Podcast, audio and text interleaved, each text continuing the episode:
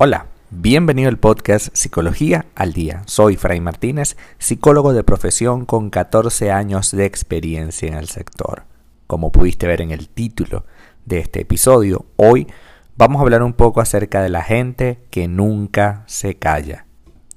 Una persona que habla sin parar o bien se encuentra en un estado de agitación patológico o bien expresa de un egocentrismo sin límite. En ambos casos, la verborrea es un síntoma de imposibilidad para establecer comunicación con los demás.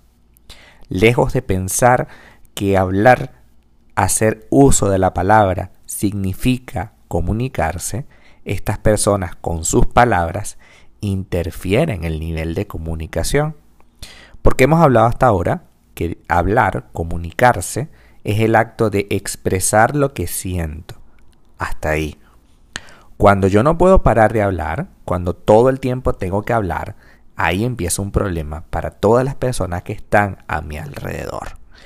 Algo va de ser comunicativo a tener frecuentes ataques de verborrea. No tiene nada de malo que a algunas personas les guste hablar, pero lo cierto es que a veces lo hacen excesivamente. Hablan tanto que pareciera que todo el tiempo están diciendo algo y esta conducta a veces resulta muy agobiante para los demás. Intentan mantener una conversación con ellos, pero se rinden al poco tiempo. No hay manera que paren. Generalmente escogen a sus víctimas con acierto. Estas suelen ser personas calladas y tranquilas, que no se atreverían a pedirles que se callen o dejarlos solos en pleno ataque de verborrea. Por eso los sufren constantemente. Otro punto que define a estos amantes de la verborrea es el tema de conversación. Esta casi siempre tiene un eje definido, ellos mismos. Quienes les rodean tienen que aguantar una exposición detallada de sus opiniones, vivencias, apreciaciones, planes, recuerdos, absolutamente todo lo que gire alrededor de ellos. Esto finalmente termina agobiando a cualquiera, porque no es sano hablar solamente de yo durante todo el día. Es sano para ti, pero no es sano hablarlo en, grupo, ni tampoco es sano hablarlo en pareja. Porque ¿qué pasa? Cuando estas personas empiezan a conversar con uno, pareciera que están escuchándole, pareciera. Pero cuando empiezas a conversar con ellos, te das cuenta de que todo está girando alrededor de esa persona. Por ejemplo, te sientas y empiezas a hablar que sí, que eh, el mundo está muy difícil, y entonces empieza él o ella es que yo opino, porque a mí me pasó, porque yo creo, porque esto me pasa a mí, porque en el trabajo me dijeron, porque en mi casa me dijeron, porque mis amigas me dijeron, porque mi marido me dijo, y la, la, la, la, la, la, la, la, la, la, la. ¿No? Entonces tú de repente hay un tema, hay una cosa que, que te toca a ti también y tú dices, sí es verdad, porque mi marido me hizo, no, no, ya va un momento. Es que lo que pasa es que mi marido, y empieza todo a girar nuevamente alrededor de esa persona. Así es imposible conversar, porque la conversación se, trata de dar y recibir. Los ataques de verborrea son muy frecuentes en quienes tienen un rasgo que va de la mano. Saben de todo y más. Al menos eso es lo que creen. No hay asunto en el que no hayan incursionado ni área en la cual no tengan una opinión para compartir. Todo lo que ha sucedido en el mundo ya les ha pasado a ellos o está por sucederle.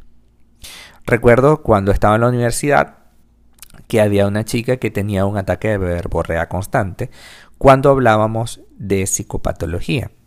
Entonces ella constantemente decía, eso le pasó a mi mamá, eso le pasó a mi papá, eso le pasó a mi hermano.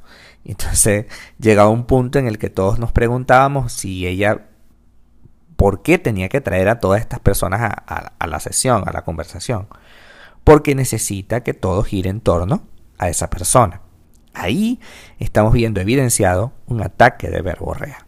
Cuando la persona intenta hablar, pero que todo lo que se dice y todo lo que se hable de todas las personas gira en torno a ella. Así es la verborrea.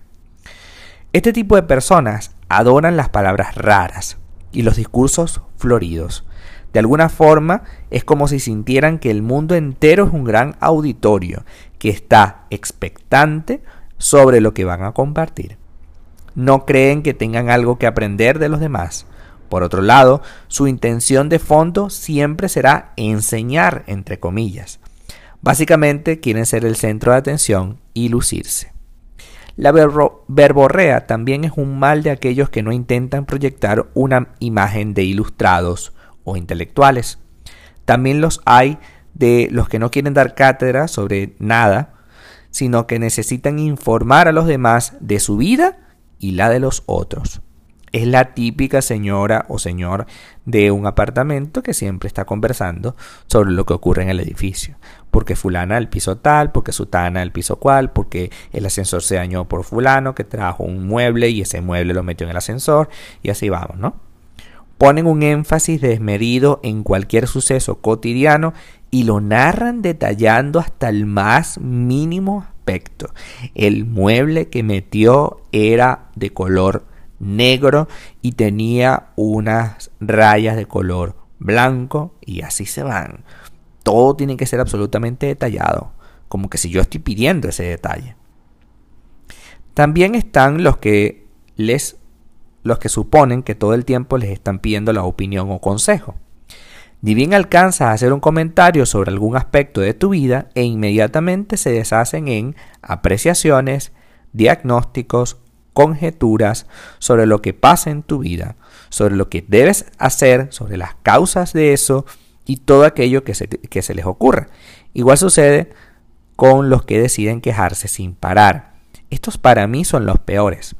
Son personas que hablan constantemente de lo que les ocurrió en el trabajo y esa es una y otra y otra cosa relativa al trabajo y que, y que tú tienes que entender que lo que me pasa a mí en el trabajo y ruegue Dios que tú le digas, pero bueno, si tan mal te va, ¿por qué no dejas el trabajo? Uf, es lo peor.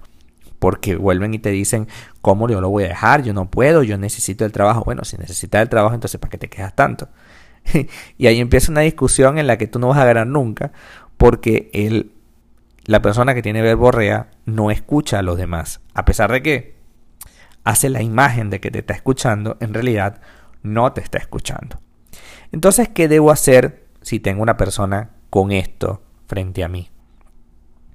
Una persona que hace de la verborrea su estilo de comunicación con los demás podría tener un trastorno psicológico o simplemente un egocentrismo sin límite. Hay algunos estados de manía, ansiedad o agitación que llevan a hablar sin parar. El discurso sin descanso es una manera de expresar angustia. Su inquietud les impide callar. Su inquietud les impide escuchar. Su forma de hablar es compulsiva, una y otra vez, una y otra vez, y a veces absolutamente desordenada. Hablamos de un tema, de otro, pero todo tiene que ser alrededor de la persona. En estos casos, escucharles no va a ayudarlos. Repito, en estos casos, escucharles no va a ayudarlos. Seguir su discurso con comentarios tampoco los va a ayudar. Lo más lógico que podemos hacer es tratar de tranquilizarlos. Es tratar de buscar palabras que les ayuden a tranquilizarlos. Porque el gran problema de esta situación es que tienen angustia desmedida. Es que la persona siente que debe conversar, debe hablar sobre esto para poder calmarse. Y resulta que pasa el efecto contrario. La persona no se calma porque está hablando, porque está sacando opiniones, porque está haciendo conjeturas, porque está constantemente hablando sobre un tema y no lo puede resolver. Hay que efectivamente darle la idea de que debe buscar ayuda, de que no podemos seguir hablando constantemente sobre el mismo tema una y otra vez, de que la conversación con otros seres humanos no puede girar en torno a uno, sino que debe girar en torno al balance entre uno y otro. Entendamos que las relaciones de pareja pasan por ahí y no por estar constantemente fijados en un tipo de conversación o en un tipo de tema o en una sola persona. Hasta acá nuestro episodio del día de hoy. Muchísimas gracias por quedarte aquí hasta el final. Si deseas saber más sobre mi contenido, www.fraymartinez.com. Para consultas online, www.fraymartinez.com y también sígueme en mi Instagram, arroba fraymartinez20. Muchísimas gracias y hasta el próximo episodio.